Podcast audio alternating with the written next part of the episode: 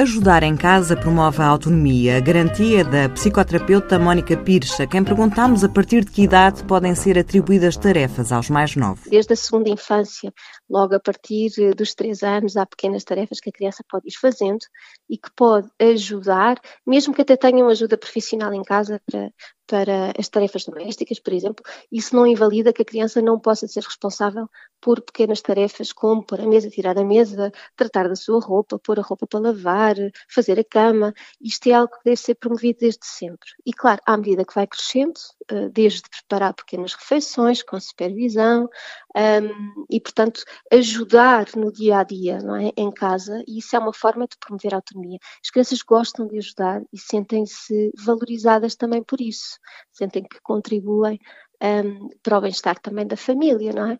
E, e, aos poucos, e à medida que entram na adolescência, naturalmente que uh, os próprios jovens vão reivindicar, uh, e aqui a dificuldade é, obviamente, uh, dar liberdade, mas uma liberdade com responsabilidade e, e, e, com limites também, que é preciso limites e, estrutura para que possam gerir esse espaço, não é? Portanto, haver aqui confiança, mas ao mesmo tempo também responsabilidade por parte dos jovens. Eles aí vão reivindicar e a dificuldade aí será dizer, uh, muitas vezes, gerir os nãos e os sim. A autonomia é uma construção que se faz com liberdade e responsabilidade.